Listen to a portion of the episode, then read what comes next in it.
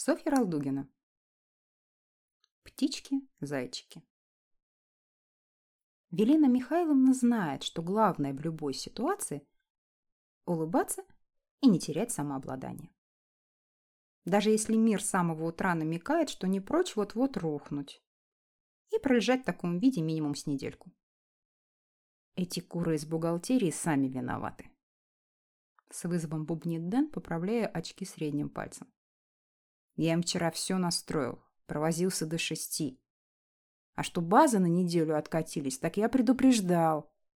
Надо было бы капы делать, а не ногти красить. Наглеет. Грозно зыркает из-под своих стеклышек. Но Велена не лыком шита.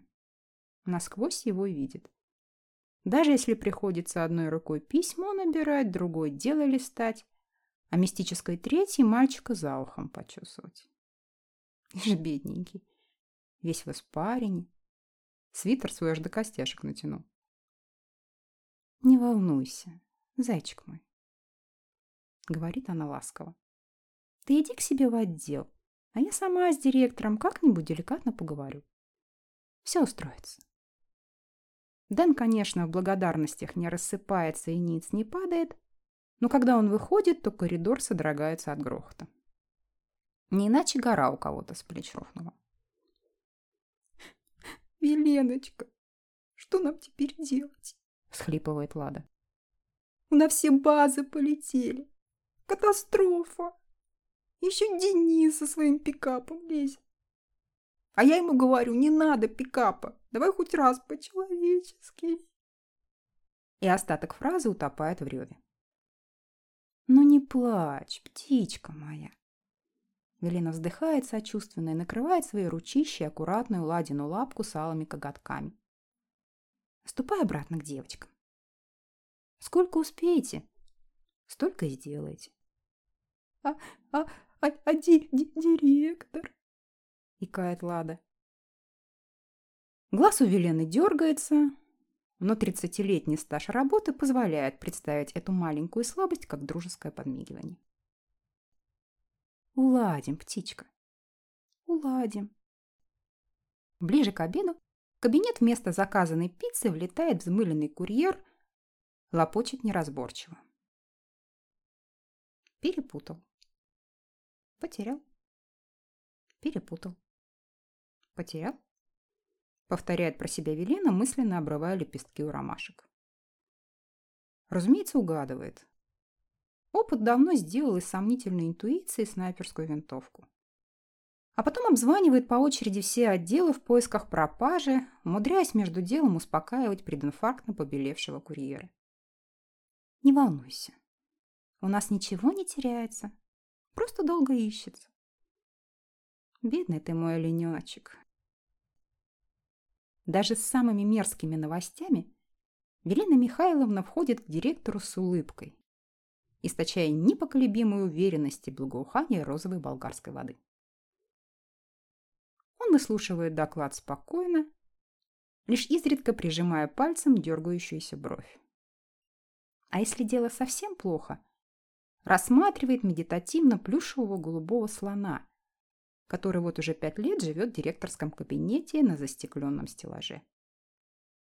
Про другую секретаршу, наверное, давно пустили бы грязные слухи. Но у Велены цифра 56 уже и в паспорте, и на ярлыке строгого делового костюма. Велена помнит благословенные времена октябрята пионеров, когда в школе учили еще бегать в противогазе, а с урока можно было принести не только пятерку в дневнике, но и, скажем, значок меткий стрелок. Или похвальную грамоту, если повезет. Директор младше на полтора десятка лет и легче на 20 килограммов. Надеюсь, до вечера больше сюрпризов не будет. Осторожно подытоживает он разговор. А взгляд нет-нет, да и метнется к плюшевой зверюге за стеклом. «Обязательно будут», — рапортует Велена. «Но мы справимся. Главное, что люди у нас хорошие». Со стороны святая наивность. Как говорится, блондинку и седина не исправит. Но дело-то в другом. Покуда пылает оголтелый оптимизм в груди, голова холодная, руки чистые, можно пережить очередную неделю. А в пятницу, сразу как стрелки часов вытянутся в идеальную прямую, ровно шесть, ни минуты больше. Надеть пальто, принципиально белое. Зажать под мышкой розовую сумочку и идти на улицу Павличенко, дом 42. Там услужливый, понимающий хозяин кивнет в знак приветствия и спросит по-военному коротко. «Вам как всегда?» «Постараюсь вас не разорить». Застенчиво улыбается Велена и подходит к стойке. А потом скидывает к плечу ИС-60 учебную, пневматическую, и спускает курок. Ах вы, птички-зайчики! Бах! Слепые кролики. Бах! Котятки безмозглые.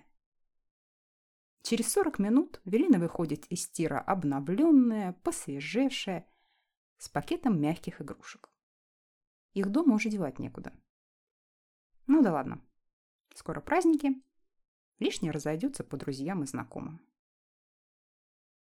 И работа уже кажется вполне симпатичным местом, а не грёбаным плюшевым зоопарком. Главное ведь не терять самообладание. Никогда.